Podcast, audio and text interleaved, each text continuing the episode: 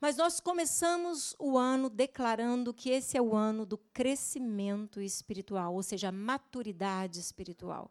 Precisamos amadurecer espiritualmente, precisamos crescer no propósito de Deus, na vontade de Deus para as nossas vidas. Sabia que é, existe também o crescimento espiritual? Sabia que nós precisamos crescer em fé, precisamos crescer na nossa comunhão com Deus, na nossa experiência com Deus?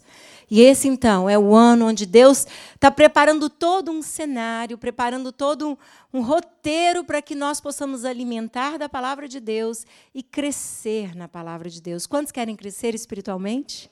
Tenho certeza que você deseja crescer. Por isso você saiu da sua casa nesse frio e está aqui porque você quer crescer na sua experiência com Deus, na sua comunhão com Deus.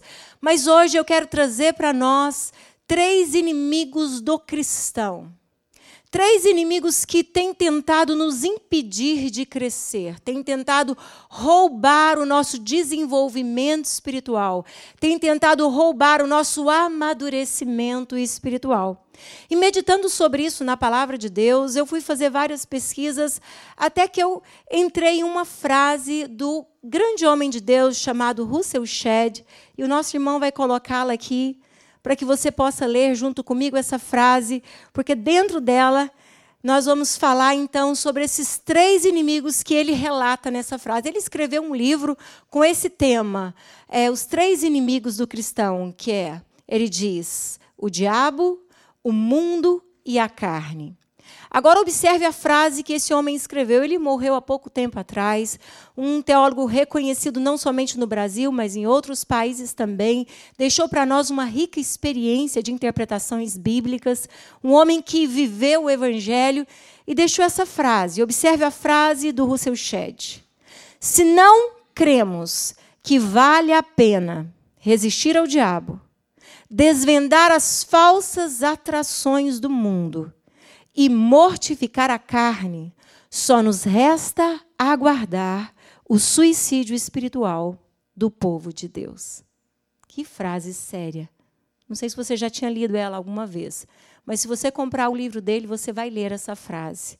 E eu queria lê-la novamente. Se não cremos que vale a pena, primeiro, resistir o diabo, depois desvendar as falsas atrações do mundo e mortificar a carne, só nos resta aguardar o suicídio espiritual do povo de Deus. Nós somos igreja, amém? Somos cristãos, tememos ao Senhor, tememos a Sua palavra, queremos andar crescendo espiritualmente, mas tem três considerações que nós temos que observar hoje à noite, para que possamos vencer, para que possamos superar. Caso contrário, nós vamos continuar vendo muitas pessoas se suicidando espiritualmente. Sabia que tem muitas pessoas se deixando morrer espiritualmente? Se deixando ser levado espiritualmente? Talvez você nunca tenha ouvido essa frase, mas eu queria te fazer pensar hoje à noite. Eu não sei se você já ouviu isso, mas eu tenho ouvido há muitos anos, principalmente depois que eu cheguei nesse país. Ah, quando eu vivia no Brasil, eu servia ao Senhor. Ah, quando eu vivia no Brasil, eu era assim, assim, assim. Ah, um dia eu servi o Senhor. Ah, meus pais serviam o Senhor. Mas você olha para a pessoa e você consegue ver um, um, caos. Você consegue ver que aquela pessoa está tá é como um vale de ossos secos, aquela pessoa está sem esperança, ela só lembra de tempos do passado, porque o seu presente está sendo roubado, está sendo destruído gradativamente. Sabe, querido, se tem uma coisa que um cristão tem que observar, e todo aquele que deseja conhecer mais de Deus, é, será que eu estou vivendo tudo aquilo que Deus tem para mim? Você já se fez essa pergunta? Será que eu estou vivendo na totalidade daquilo que Deus tem para mim como filho? Será que eu estou me alimentando para crescer espiritualmente? Ou será que eu estou me matando, eu estou me destruindo? Eu estou deixando que a minha fé seja minada. Queria que você observasse essas, essa, essa frase que esse homem citou. Se não cremos que vale a pena resistir o diabo, E muitas pessoas têm brincado com isso. Desvendar as falsas atrações do mundo e, e lutar contra as obras da carne. Ele diz: só nos resta então a morte, o suicídio espiritual. Então, hoje à noite, eu quero trazer para vocês esses três inimigos do cristão. E eu queria começar falando sobre o mundo.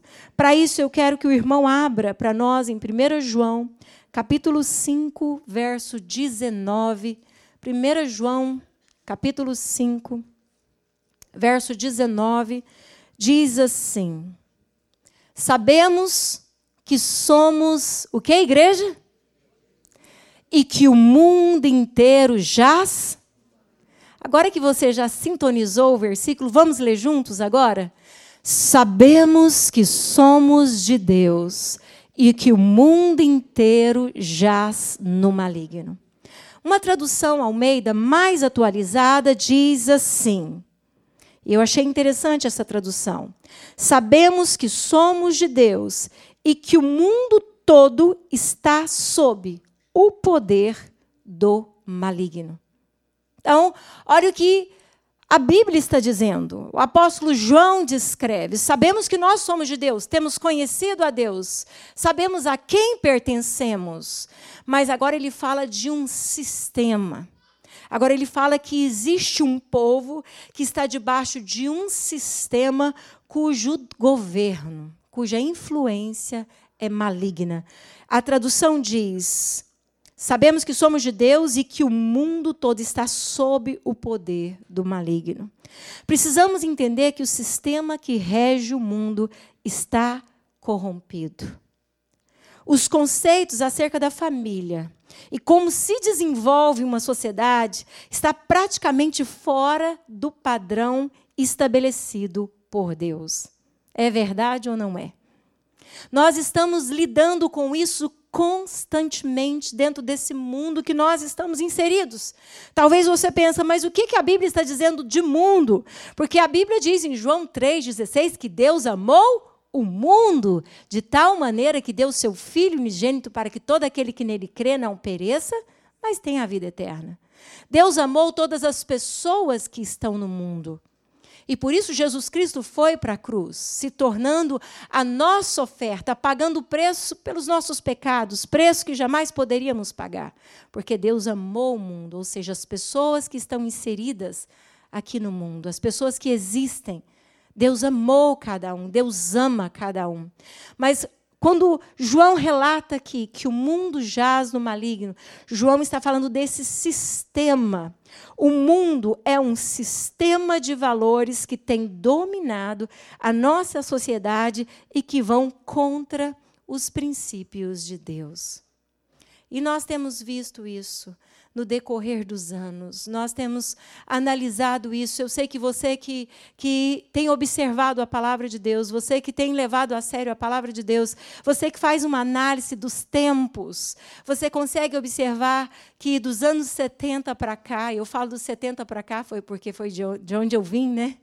Eu percebo um declínio muito grande na questão moral na questão de ética moral, na questão da ética familiar. Nós estamos uma, vendo isso de uma forma muito clara. E nós estamos vendo que o mundo, esse sistema de conceitos e valores que não procede dos princípios de Deus, vem tentando nos empurrar e nos coagir e muitas vezes tentando nos inibir. E é verdade que esse sistema tem tentado de todas as formas trazer os seus conceitos, os seus valores, através, seja de ensinos nas escolas, através de mensagens, é, seja através de filmes, de debates, de assuntos que nós ouvimos por aí. Nós sabemos e podemos ver claramente que os dias são maus. Agora, o que diz 1 João capítulo 2, a partir do verso 15, a Bíblia diz assim: Não ameis o mundo, nem as coisas que há no mundo. Se alguém amar o mundo, o amor do Pai não está nele. Porque tudo o que há no mundo, a concupiscência da carne, que é o mesmo que desejo desenfreado da carne, da alma, daqueles desejos da carne. Então, observe isso, porque tudo que há no mundo, as, os desejos da carne, ou seja, a concupiscência, os desejos dos olhos e a soberba da vida, não procede do Pai, mas procede do mundo, desse sistema. Agora observe o verso 17. Ora, o mundo passa, bem como a sua concupiscência, ou seja, os desejos. Agora vamos ler essa frase juntos?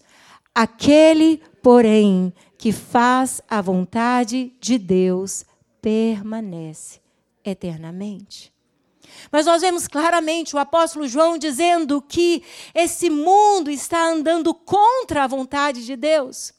E quando nós decidimos andar com Jesus, até então nós andávamos de acordo com os conceitos e valores desse mundo, então nós estávamos a favor dessa onda. Mas quando nós encontramos com Jesus, encontramos com a verdade do Evangelho, nós começamos a andar contra esses valores, esses conceitos que não procedem da palavra de Deus. Então nós começamos a andar contra a correnteza. Jesus Cristo diz em João 15: que Ele é a videira verdadeira, o Pai, o agricultor, e nós, igreja, somos os ramos. E por diversas vezes, nesse capítulo 15 de João, Jesus diz: Se permanecerdes em mim, se permanecerdes em mim, se o meu amor permanecer em vós, vocês vão dar muitos frutos. Se vocês permanecerem, permanecerdes em mim, vocês vão pedir o que quiser e vos será concedido. Mas a palavra X é permanecer. Mas como permanecer em Jesus se nós estamos inseridos dentro de um mundo onde os conceitos e valores estão completamente contra, são completamente contrário à vontade de Deus para nós?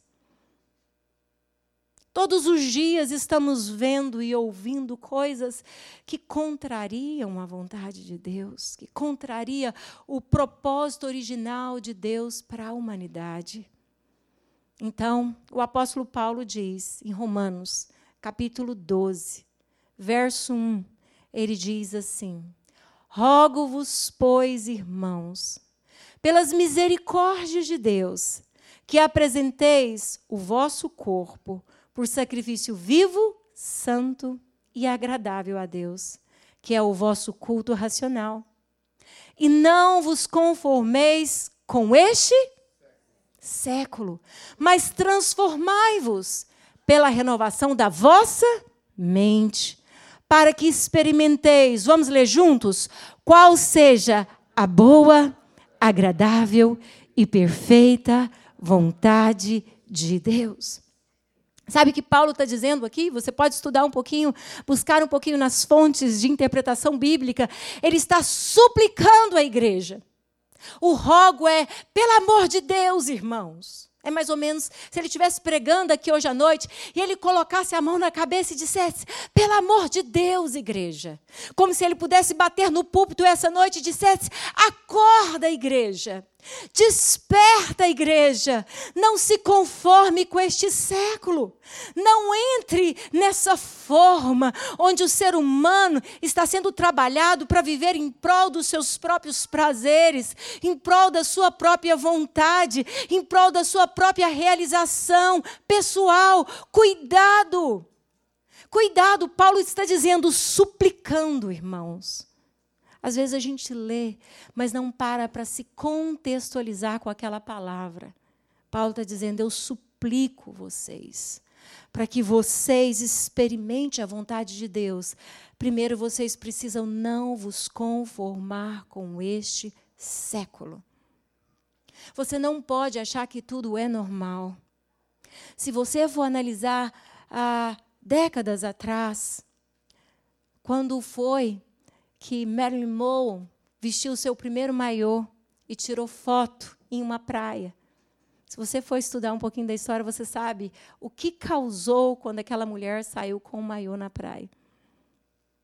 A igreja excomungou, o povo falou, mas o povo foi aceitando, aceitando, aceitando, até que aquilo se tornou normal.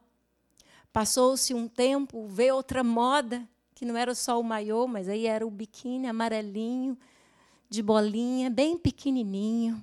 E a musiquinha induzia, insinuava. É verdade ou não é, queridos? E aí, aquele povo que até então excomungava, já tinha adaptado a Marilyn Monroe e a sua nova moda. Mas agora vem uma musiquinha do biquíni amarelinho, bem pequenininho, que cabe na palma da mão. E as pessoas que estão inseridas nesse sistema e que não têm discernimento nenhum do padrão e da ética moral, começam a achar que isso é normal e que isso é moda e que isso não tem nada a ver. Mas se você analisar a história, você vai ver, pelo menos na época que eu nasci, o auge do, do desequilíbrio de uma sociedade, de uma família era: ah, Fulana ficou grávida. Era esse o problema quando eu tinha os meus oito aninhos. E agora, Fulana ficou grávida. O rapaz vai casar ou não vai casar? Era assim ou não era, queridos? Quem é dado dos anos 70, dos 80, sabe do que eu estou falando? E aí é, era aquela questão, mas tem que casar e tem que ter uma família, tem que até então lutava para preservar aquela, aquela ética de ter uma família, daquela criança ter paternidade e maternidade. Foi ou não foi? Mas depois foi mudando os conceitos, mudando os conceitos, e, e veio uma nova ideia de que não, não precisa casar, não preciso de homem para viver, e, e, e vice-versa. E, e daí veio a ideia de por que não aborto? Por que não aborto? Tira essa criança. Você não precisa dela. E aí foi introduzida a ideia de que o aborto era normal. E hoje, nós que vivemos nos Estados Unidos da América, entendemos essa realidade triste de que se é permitido agora matar um feto com nove meses de gestação. Estou errada ou estou certa, amados irmãos que acompanham o noticiário? Amém?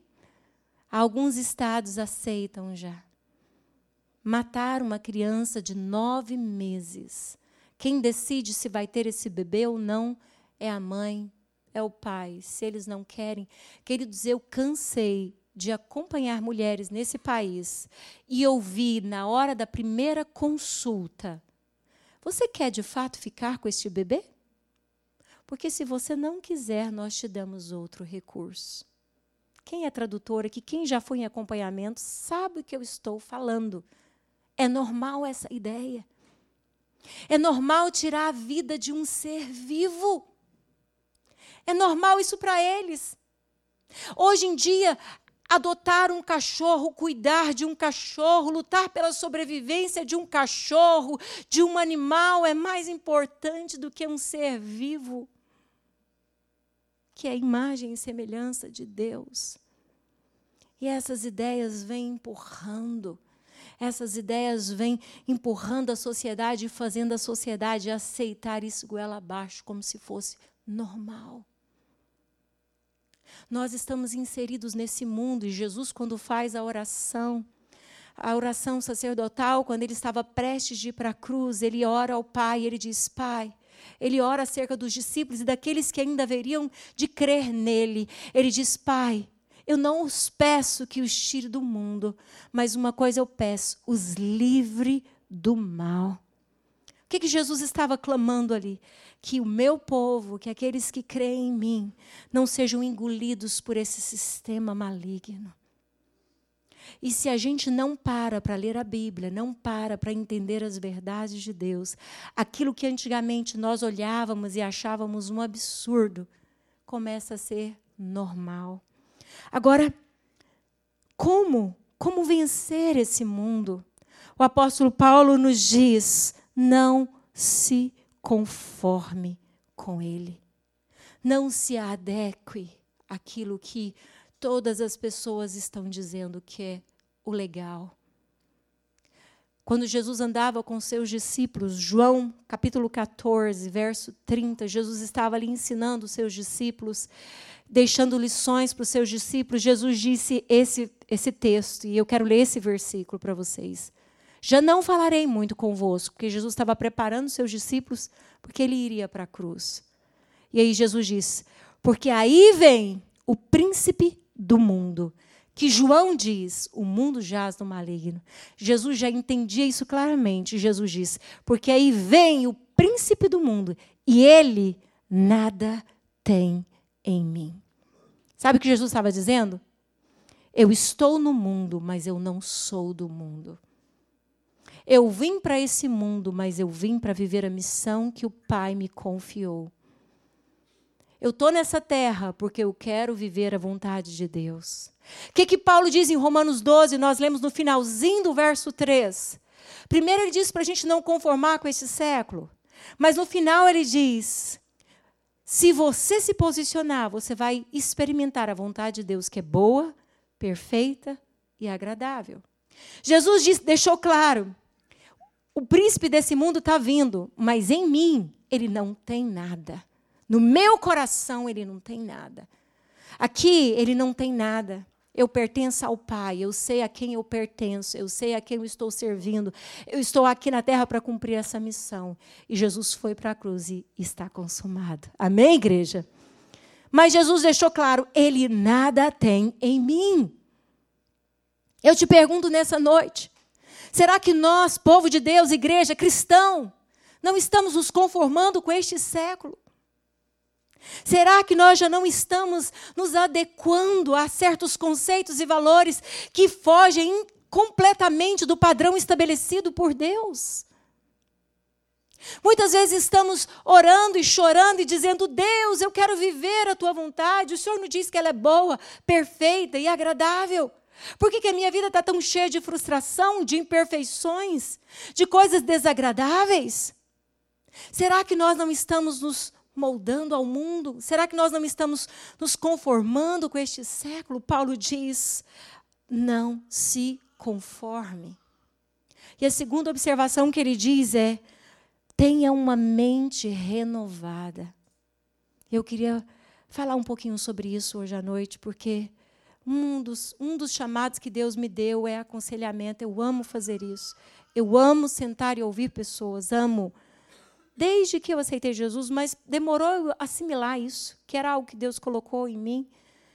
Mas no decorrer dos anos, queridos, eu observei que as doenças emocionais, elas têm crescido tanto, tanto, tanto. E eu decidi buscar mais e mais conhecimento acerca disso, porque foi se tornando cada vez mais difícil entender as pessoas. Uma das coisas que eu passei a ouvir de uns 15 anos para cá, quando eu aconselhava as pessoas, é: eu já sei. É, eu já sei. É, eu já sei. E eu não sei se você observa que as crianças já crescem falando isso aqui. I know, daddy.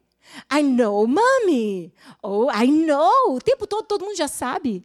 Nós estamos na era do saber. Eu já sei. Eu vou no Google, eu pesquiso. Eu assisto um vídeo no YouTube, eu já sei. E se sabe tanto, por que, que não houve mudanças? O que está acontecendo com a sociedade que está cada vez aumentando mais as doenças emocionais? Porque muitas vezes nós não paramos para pensar que nós somos resultado daquilo que está armazenado na nossa mente. E precisa de um psicólogo e de um psiquiatra para falar isso para as pessoas. Porque muitas vezes não lemos a Bíblia e não entendemos porque não lemos a Bíblia. Mas se você for lá atrás e ler um livro da Valnice Milhomes, que chama Personalidade Restaurada, que ela já escreveu, acho que 25 anos atrás, ela fala justamente sobre isso, há 25 anos atrás. Eu li esse livro já faz muito tempo, tem duas versões dele. Ela já falava sobre esse assunto. As maiores guerras e batalhas estão acontecendo na mente das pessoas e as pessoas não reagem contra isso. Eles estão expondo seus olhos a todo tipo de pornografia, de sujeira, de lixo. E esses lixos entram nos seus olhos, e esses lixos ficam armazenados nas suas mentes. E esses lixos depois vão gerando desejos e vontades, e de repente o ser humano é escravo daquilo que ele deixou completamente arquivado na sua mente. As pessoas estão tão preocupadas com a saúde física hoje em dia. Nunca se falou tanto em comer bem, em viver bem, em malhar, em cuidar do corpo, em longevidade de vida. Mas as pessoas não estão preocupadas com o que elas estão colocando dentro da mente dela. Paulo diz: você tem que apresentar a sua mente, você tem que renová-la. Você está expondo a sua mente para pensar nas coisas de Deus. Queria ler para você o que diz lá em Colossenses, capítulo 3, a partir do verso 1 diz: "Portanto, fostes ressuscitados juntamente com Cristo, buscai as coisas lá do alto, onde Cristo vive assentado à direita de Deus. Pensai nas coisas lá do alto e não nas que são aqui da terra." Porque morrestes e a vossa vida está oculta juntamente com Cristo em Deus. Quando Cristo, que é a nossa vida, se manifestar, então vós também serei manifestados com ele em glória. Mas olhe o conselho do apóstolo Paulo. Cuidado, porque o seu pensamento está muito na terra. Está pensando só nas coisas da terra. Só no que envolve esse século. Só no que se envolve o bem-estar aqui na terra. E nós esquecemos que somos como a neblina, que aparece por instante, logo se dissipa. Nós esquecemos que a eternidade ainda nos espera. Nós nos esquecemos que podemos viver aqui na Terra talvez 50, 60, 70, 80 e até pode alcançar um pouco mais. Mas a verdade é que um dia você vai comparecer diante de Deus e não simplesmente para viver 80 ou 40 anos de vida, mas você vai viver a sua eternidade. E quando você comparecer diante de Deus, o que você vai ter levado diante dele, o que você tem carregado. Sabe, nós vivemos no meio de uma sociedade onde as doenças estão crescendo de tal forma que às vezes nós não podemos confiar no nosso próprio vizinho. É verdade ou não é, queridos? Quantas coisas horríveis nós ouvimos no seio familiar, onde não deveria acontecer, deveria ser o berço do amor e do cuidado. Quantas coisas horríveis têm acontecido, resultado de mentes que não são renovadas, pensamentos que estão cativos, que precisam ser libertos, mentes que precisam receber das coisas lá do alto, porque já está impregnado, sujo com as coisas aqui da terra. Paulo diz: você precisa primeiro não se conformar, depois de uma mente renovada, e depois ele diz: dê a Deus um culto racional. E eu queria também falar sobre isso. Sabe, muitas vezes a nossa experiência com Deus é no culto de domingo à noite. Pastor Paulo trouxe o pastor Marcelo ah, trouxe o, o pastor Fulano, o pastor Ciclano, e Deus falou comigo. Ah, e o pastor Fulano orou, e a pregação foi uma bênção. Deus deu uma palavra. Deus usou o pastor Paulo domingo à noite, foi uma bênção. Deus usou a pastora Juliana. Deus usou o pastor Fulano, Ciclano. Mas e aí? Aí você olha para a realidade do dia a dia da pessoa. E de repente você tem que relembrar essa pessoa. Lembra que aquele dia Deus falou com você? Lembra que aquele dia, ah, mas olha a minha situação, olha o jeito que eu estou. Sabe o que acontece? Isso revela que muitas vezes o nosso culto a Deus e a nossa experiência com Deus, ela se desenvolve só a nível emocional. Eu me emocionei tanto quando Deus usou o pastor para falar comigo. Eu me emocionei tanto quando aquela palavra foi pregada. Ficou a nível emocional. Nós precisamos dar a Deus um culto racional. As verdades de Deus têm que entrar aqui na sua mente, para depois fazer efeito aqui.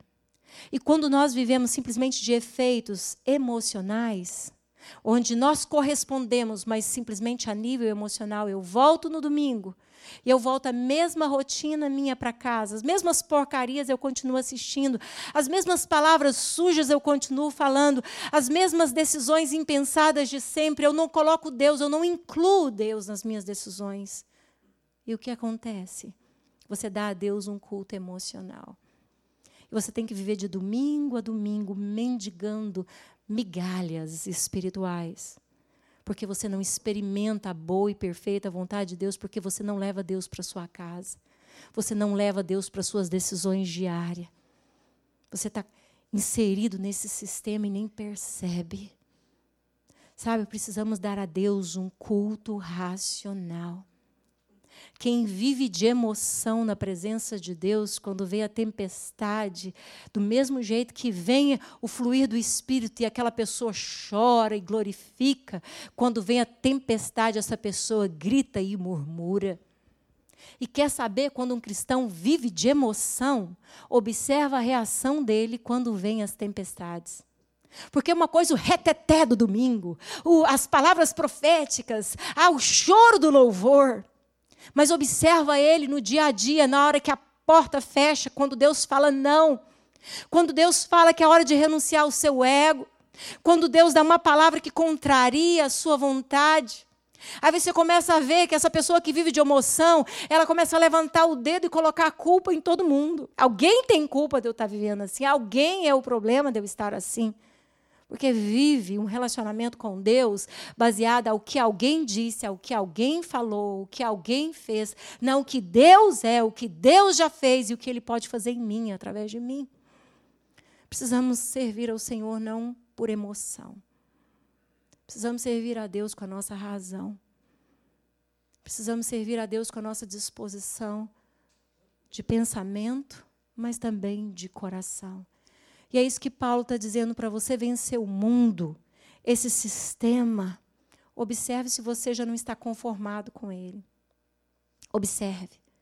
Observe se você não é aquele tipo de pessoa que pesquisa versículos na Bíblia, estuda a Bíblia para defender a sua vontade e os seus próprios interesses.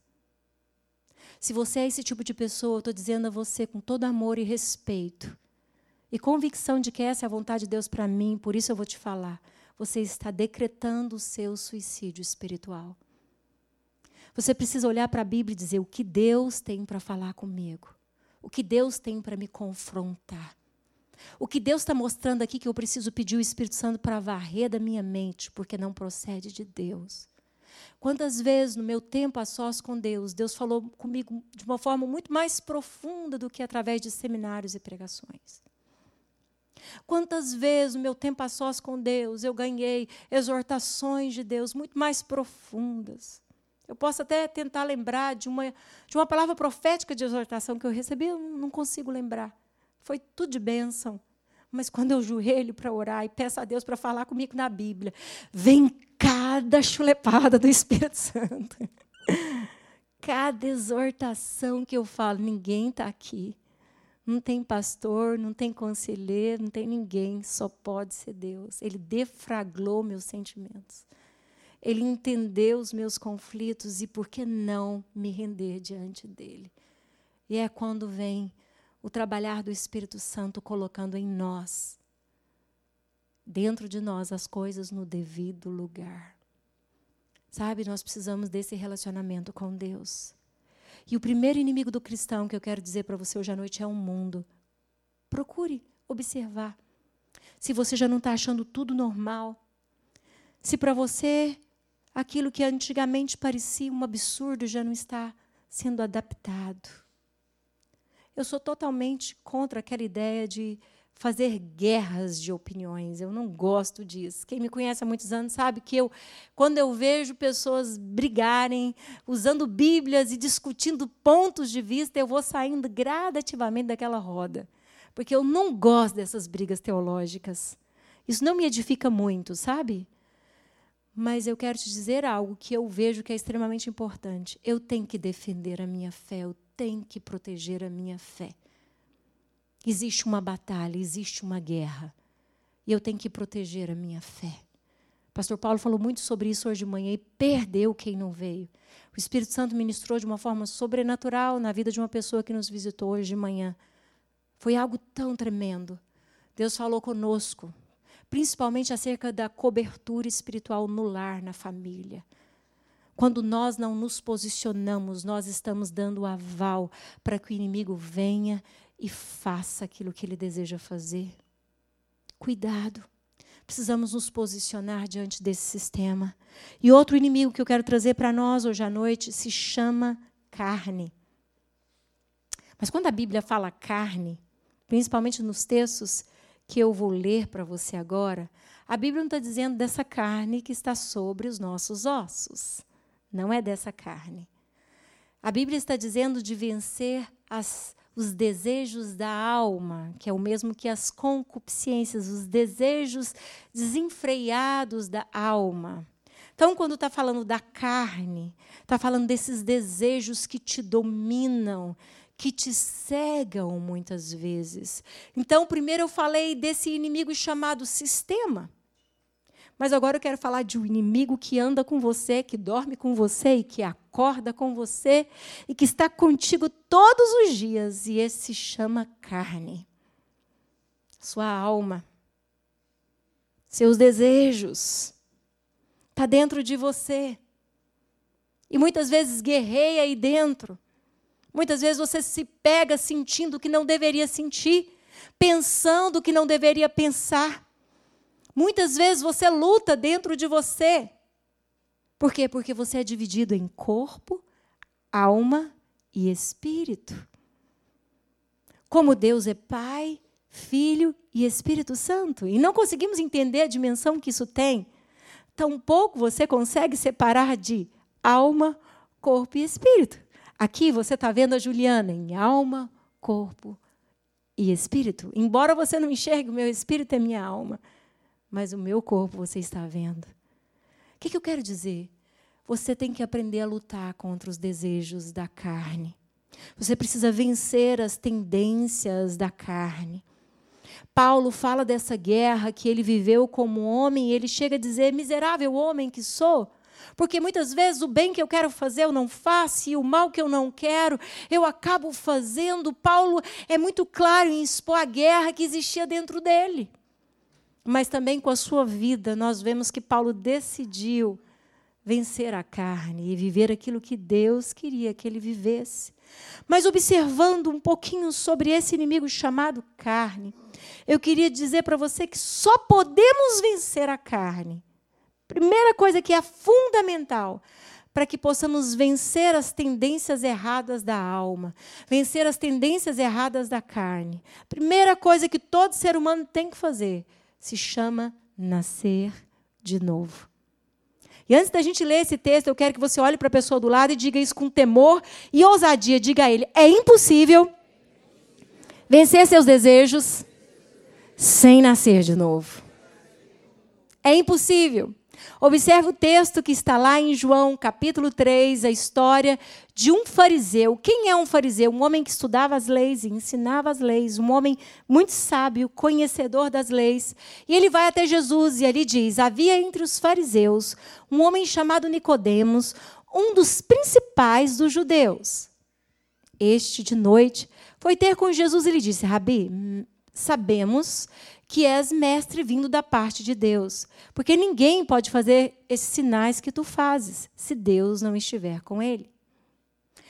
A isso respondeu Jesus: Em verdade, em verdade te digo que, se alguém não nascer de novo, não pode ver o reino de Deus.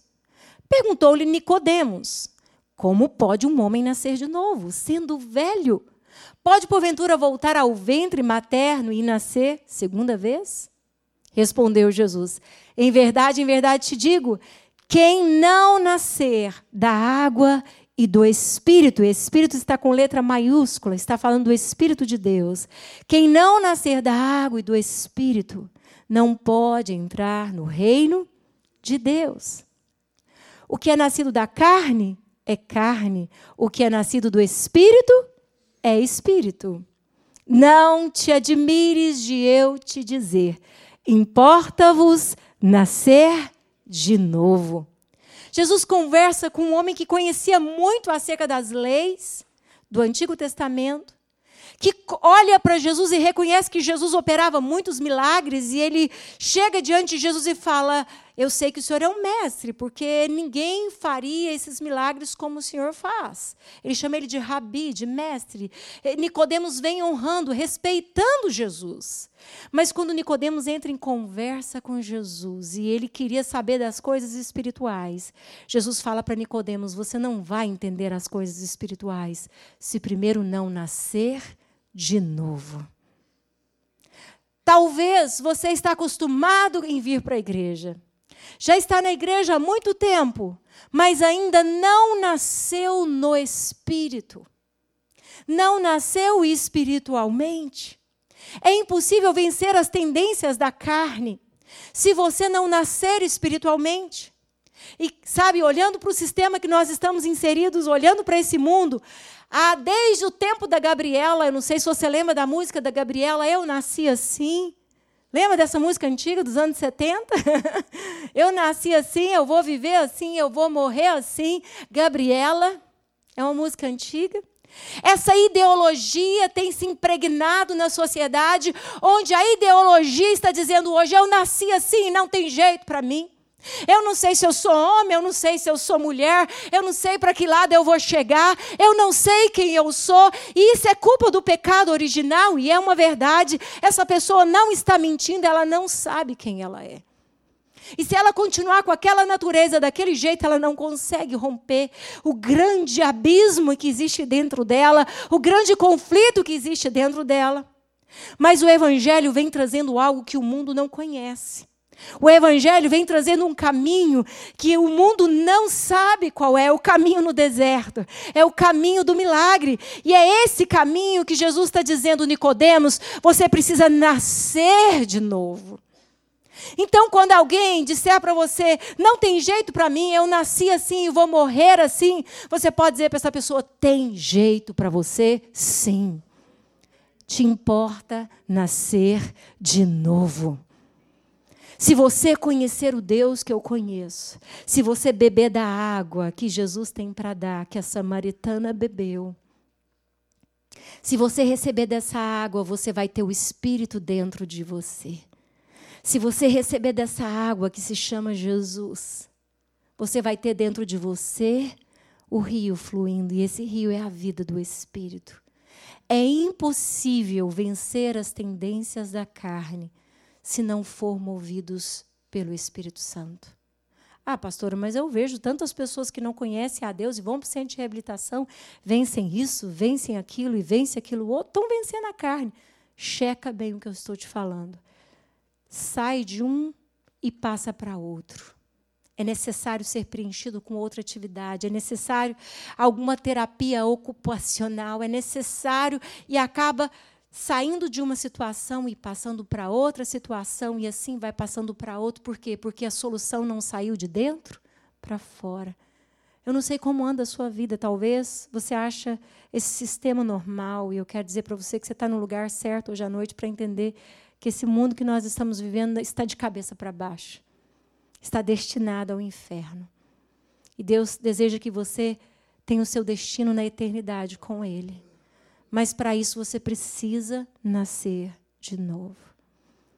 Se você faz algumas coisas e você não tem sentimento de arrependimento, embora você saiba que aquilo não é o que Deus quer que você faça. Se você continuamente faz isso, você tem que questionar: será que eu nasci do Espírito?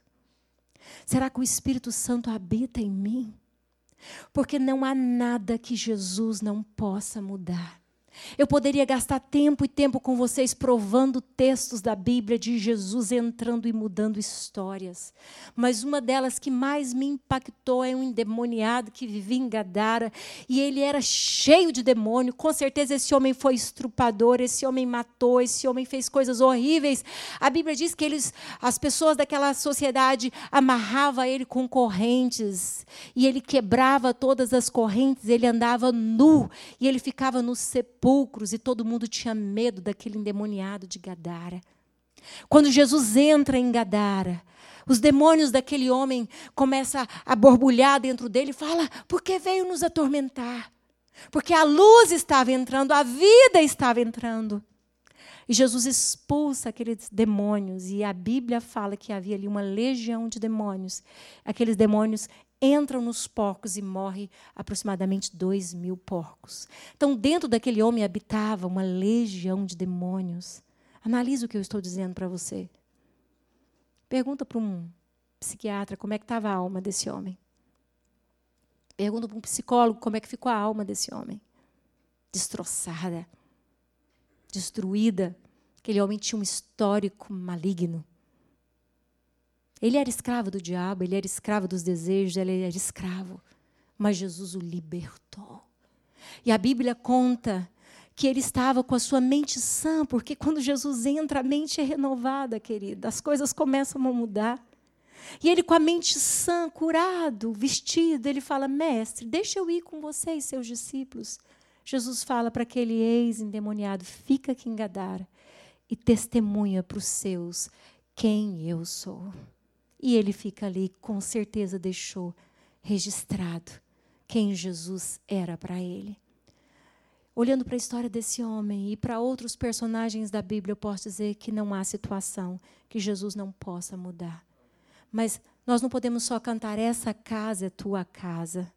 Nós precisamos dar a nossa vida, render a nossa vida, como Paulo diz em Romanos 12, como sacrifício vivo, santo e agradável a Deus.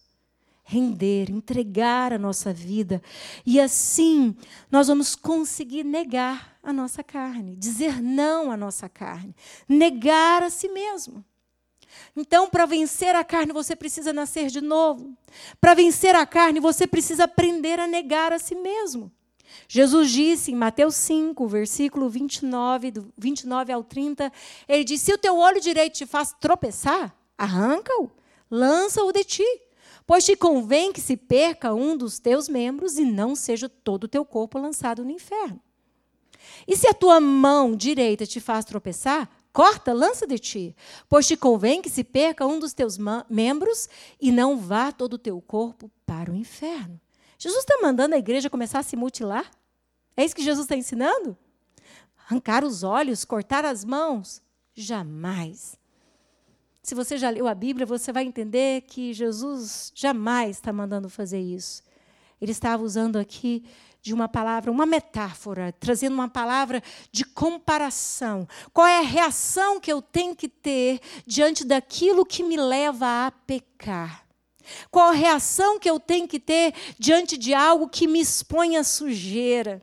Qual a reação que eu tenho que ter diante de algo que me rouba a comunhão com Deus? Qual a reação que eu tenho que ter diante de algo que me rouba as promessas de Deus? Igreja, nós precisamos entender que foi o Mestre Jesus que disse isso. E se você começar a ler o capítulo todo, ele vai falar sobre vários assuntos. Ele diz: se você olhar para uma mulher com intenção impura no coração, você já pecou. Jesus está dizendo para a igreja: você precisa aprender a ser radical diante das tentações da carne. Você precisa ter uma postura diante daquilo que é pecado. Caso contrário, você não vai estar na minha presença. Ah, mas eu entendi que o evangelho é da graça. E uma vez salvo, salvo para sempre. Sim, é graça. E de graça, eu não fiz nada por merecer, e tampouco você faria algo por merecer. Cristo é suficiente, ele pagou por nós. Mas uma coisa ele deixa claro: você precisa permanecer na graça. E a graça que não me leva a abandonar o pecado não é graça. Eu não compreendi o evangelho ainda. Igreja, precisamos lutar. Se queremos crescer, queremos amadurecer espiritualmente, precisamos lutar contra esses inimigos. Não tem como você mutilar os seus olhos ou, ou suas mãos, mas tem como você apagar os aplicativos errados. Mas tem como você colocar bloqueios no seu computador, tem como você não acessar algumas coisas através do seu telefone, tem como você fazer exercícios onde você vai gastar aquele tempo meditando nas coisas lá do alto que o apóstolo Paulo fala em Colossenses. Tem como você começar a exercer uma autodisciplina onde você vai amadurecer espiritualmente, onde você vai crescer espiritualmente. Se você quer viver a vontade de Deus, que é boa, perfeita e agradável, então chegou a hora de dizer não para a sua carne. Negar a si mesmo.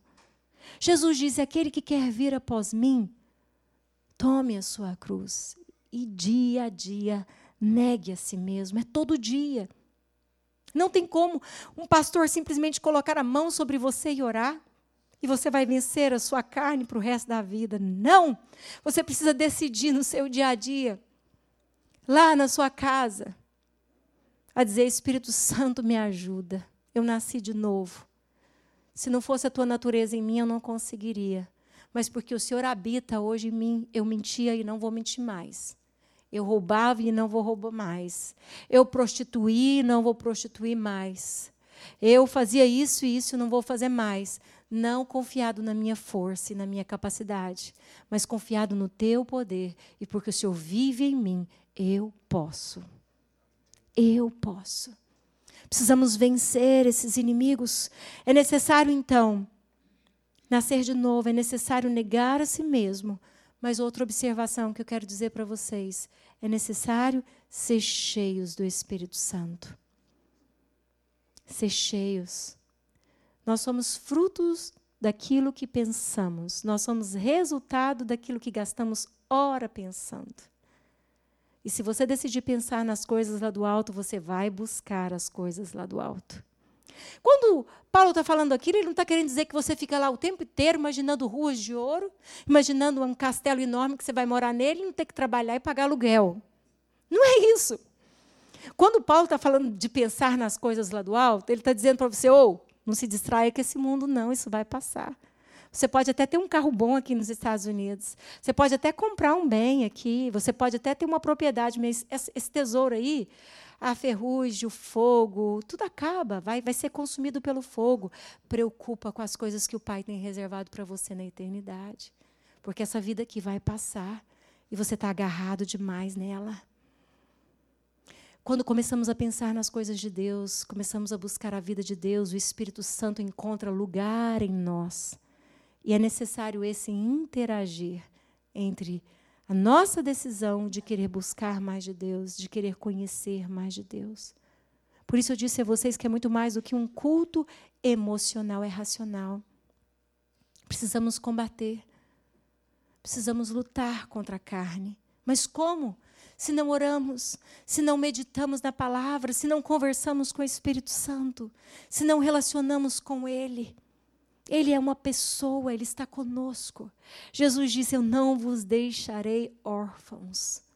Eis que estou convosco todos os dias até a consumação dos séculos.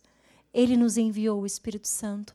Como o Pai enviou a Jesus e ele andou cheio do Espírito Santo, assim também Jesus enviou sobre nós o Espírito Santo. Mas será que nós andamos cheios? Cheios dele ou cheios de si mesmo? Cheio das nossas próprias vontades? E para terminar, queridos, eu quero observar com vocês outro inimigo. Por que, que eu falei primeiro do mundo, depois da carne, para depois falar do terceiro inimigo que se chama o diabo? Porque o diabo não é nada se você não está vivendo a favor do mundo, em prol do mundo. O diabo não é nada se você está dizendo não para a sua carne, você está buscando uma vida no Espírito Santo, você está cheio do Espírito Santo. Ele tem medo de você, ele tem horror de você, a sua presença incomoda ele. Onde você entra, as trevas têm que sair. Eu não sei se você já teve experiência de entrar em lugar onde as pessoas são oprimidas e quando você entra, você incomoda as trevas. Eu já tive experiências assim, reais, visíveis de você entrar e saber que você incomodou aquele ambiente, as trevas têm que sair, porque ali entrou um filho de Deus, ali entrou um filho da luz, o Espírito Santo habita ali. Tem alguém que não está brincando com o Evangelho, entrou, a luz vai refletir. Se você levar Deus a sério, se você levar os seus princípios a sério, se você levar uma vida com Deus a sério, você vence o diabo. Mas algo que a igreja não pode ignorar o próprio Jesus não ignorou. Ele disse: Lá vem o príncipe desse mundo e ele nada tem em mim. Mas tem muitos filhos de Deus brincando com as coisas sérias. Tem muitos filhos de Deus fazendo concessão. Tem muitos filhos de Deus brincando como Sansão brincou. Tem muitos filhos de Deus brincando como Saul brincou, como Judas brincou. Tem muitos filhos de Deus brincando com as coisas sérias, como Ananias e Safira brincou. É coisa séria, queridos. O reino espiritual é sério. Ananias e Safira caíram mortos e houve temor diante da igreja e o Espírito Santo movia entre eles. Nós precisamos ter temor, o Espírito Santo está no nosso meio para testificar o que ele é em nós, mas também para testificar o que ele não é em nós. Precisamos dar lugar para que Ele opere em nós, para que Ele realize a obra dele em nós. E muitos estão dando lugar ao diabo. Jesus foi claro em dizer, em João 10, 10, o ladrão vem somente para matar, roubar e destruir. Jesus não ignorou.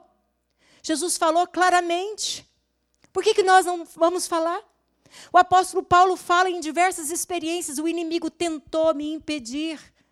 Eu não pude pregar o evangelho em tal lugar porque ali houve uma luta espiritual. Paulo fala nas suas experiências ministeriais. Mas Paulo também diz em Efésios 6, verso 12, que a nossa luta não é contra o sangue e carne, mas agora ele afirma, e é sim contra os principados e potestades, contra os dominadores deste mundo tenebroso, contra as forças espirituais do mal nas regiões espirituais celestiais. Então, a própria Bíblia é clara em dizer: existe uma batalha. E a nossa guerra não é contra o presidente da República, não é contra as leis imigratórias, a nossa guerra não é contra um parente que nos decepcionou, ou contra uma igreja cuja qual eu estava e, e me decepcionou, ou contra um marido ou uma esposa, alguém que, que me machucou. Pessoas são de carne e osso, são falhas. E em Deus nós podemos perdoar, podemos superar. Mas Paulo está dizendo: existe uma guerra sendo travada, e o objetivo de Satanás é fazer aquilo que Jesus denunciou. Jesus denunciou qual era o ministério de Satanás: matar, roubar e destruir. Esse é o ministério das trevas. E é para isso que existe aí um reino espiritual trabalhando. Você nunca leu o Salmo 91? O Senhor diz que aos seus anjos dariam ordem ao nosso respeito para nos guardar.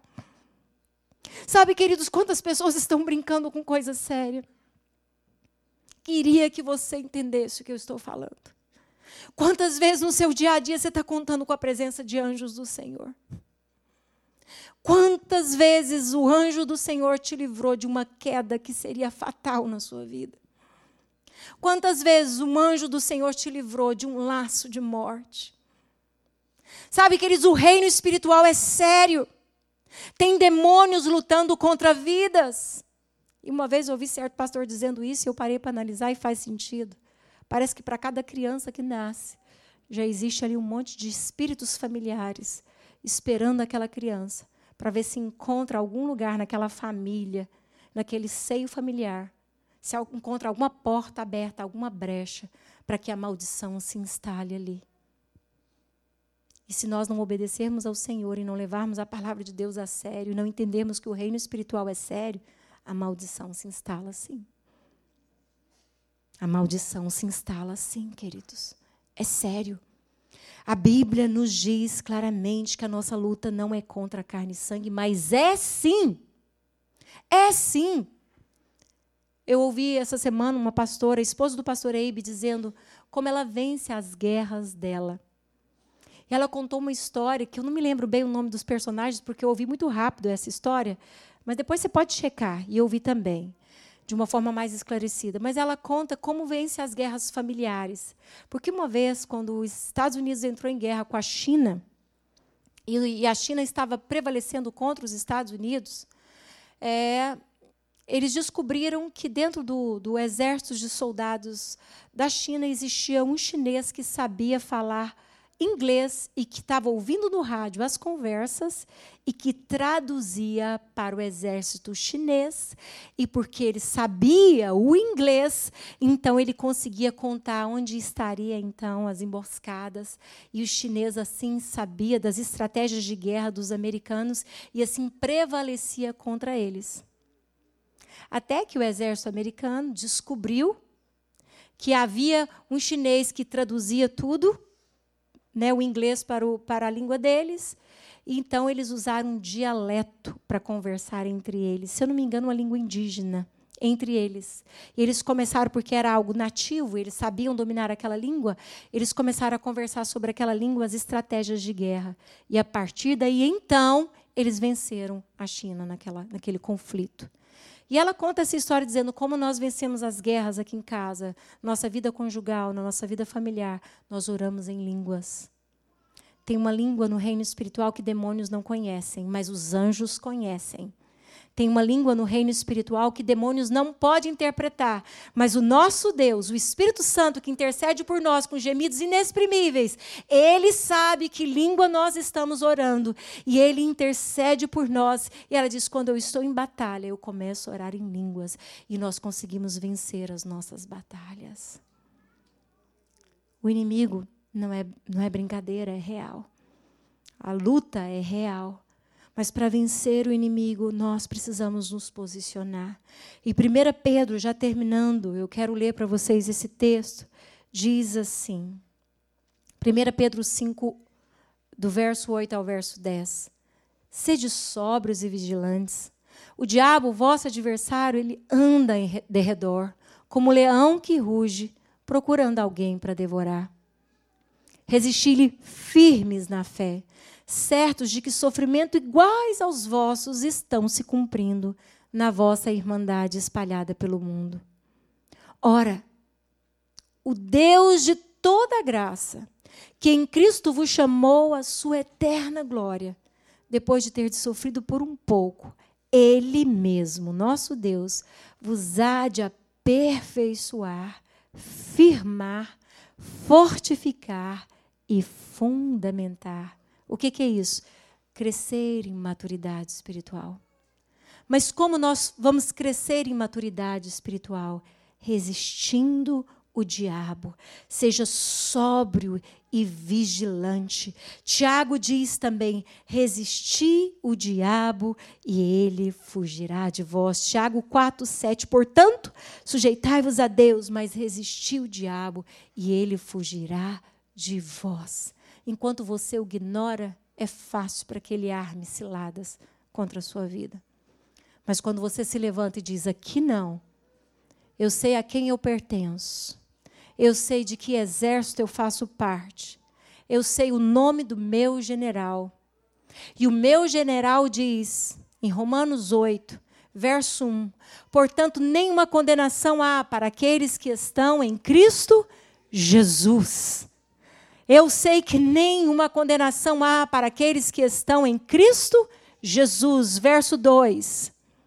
Porque a lei do Espírito da vida em Cristo Jesus te livrou da lei do pecado e da morte. Porquanto que for impossível a lei no que estava enferma pela carne, isso fez Deus enviando o seu próprio filho em semelhança de carne pecaminosa. E no tocante ao pecado, e com efeito, condenou Deus na carne o pecado a fim de que o preceito da lei se cumprisse em nós. Agora eu quero que a igreja leia, se possível, em voz alta. Vamos ler juntos. Em nós, que não andamos segundo a carne, mas segundo o Espírito. Amém? Verso 5. Porque os que se inclinam para a carne cogitam das coisas da carne, mas os que se inclinam para o espírito, das coisas do espírito. Porque o pendor da carne, o se inclinar para a carne, dá para a morte, mas o do espírito, para o que, igreja? Vida e paz. Vida e e paz é o que Jesus tem para nós. Vida e paz é que o Espírito Santo quer gerar dentro de nós. Por isso Jesus diz: "Dou a minha paz, e a minha paz eu dou não como o um mundo a dar". Não é igual o mundo diz. Não é simplesmente muito dinheiro no bolso e saúde para dar e vender. Essa ideia é barata demais para vocês. O que eu dou a vocês é o direito de vida eterna. O que eu dou a vocês é o direito de andar sobre as águas, é superar as adversidades, é superar as aflições, é superar o dia mal. E nessa noite, eu queria convidar a igreja, aquele povo que tem lutado, aqueles que estão jejuando, aqueles que não estão jejuando também. Nessa noite, eu quero convidar você a se levantar para vencer esses inimigos. Você pode. Você pode. Você pode se levantar. Você pode se levantar. Talvez você nessa noite parou para analisar: será que eu já nasci do Espírito? Será que eu nasci espiritualmente?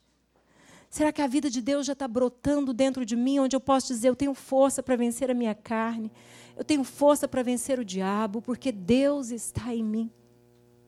Talvez você ainda não tenha essa certeza. Eu quero te dizer que esse é o momento. É a hora certa de você falar: Jesus, eu quero a tua vida dentro de mim. Eu quero ter uma experiência não emocional. Eu quero ter uma experiência real com o Senhor. Eu quero o Senhor morando em mim. Eu não quero simplesmente cantar que essa casa é tua. Eu quero consagrar a minha vida ao Senhor. Eu quero vencer. Vencer as minhas tendências erradas. Eu quero vencer a minha natureza. Eu quero não ser engolido por esse sistema. Eu quero fazer a diferença nesse mundo. E esse é o seu tempo. Talvez você está na igreja. Você já é um cristão mas você não tem se levantado. Você não tem se despertado para dizer: chega, até aqui essas ideias tentou me roubar os valores eternos. Mas agora eu digo a elas: basta. O meu tesouro vai além disso. Eu não estou aqui nos Estados Unidos simplesmente para ser objeto daquilo que eu desejo, para ser simplesmente um instrumento para os meus próprios desejos. Eu estou aqui para viver a vontade de Deus. Eu não vou deixar que esse sistema venha me engolir. Eu não vou deixar que esse sistema venha me corromper. Não é o tanto que eu possuo que me realiza, é o quem eu sou em Deus. É o que eu possuo em Cristo Jesus, é a vida do Espírito e eu não me rendo às propostas que me rouba o fluir do Espírito Santo. Quero convidar você a se levantar nessa noite. Você que está lutando contra a carne e não está conseguindo vencer, essa noite é a hora de você vencer, é a hora de você batalhar, é a hora de você dizer: chega, chega pecadinhos costumeiros, chega as mentirinhas que estavam na minha mente, chega, basta.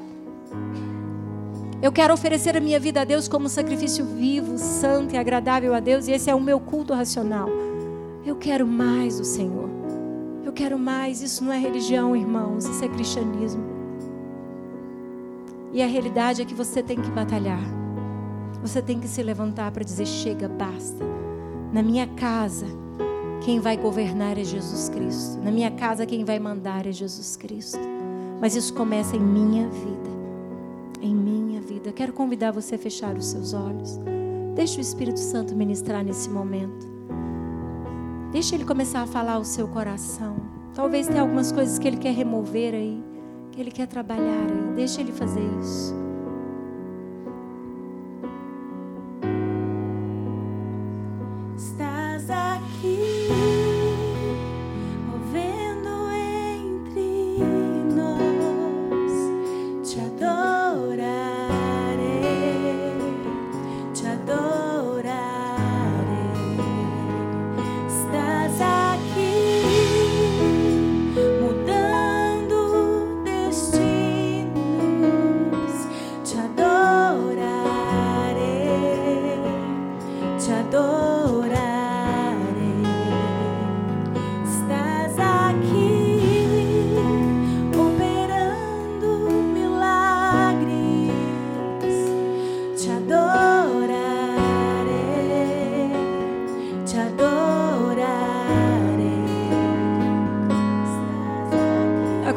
Liberdade para aqueles que desejam, desejam mais de Deus nessa noite. Talvez você quer entregar a sua vida a Jesus.